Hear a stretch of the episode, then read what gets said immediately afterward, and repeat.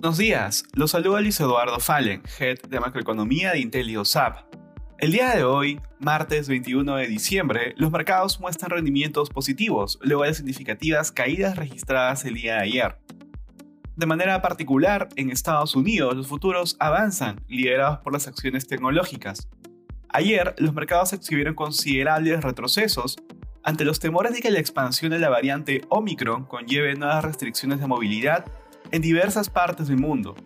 No obstante, estudios preliminares mostraron que las dosis de refuerzo de Pfizer, Moderna y AstraZeneca mejoran significativamente la respuesta inmunológica frente a esta variante.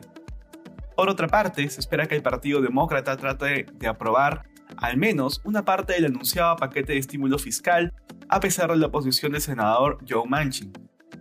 En la eurozona, las principales bolsas de la región muestran resultados positivos, las acciones tecnológicas están entre las que más suben durante la jornada, luego de que Micron Technologies reportara utilidades que superaron las expectativas del mercado.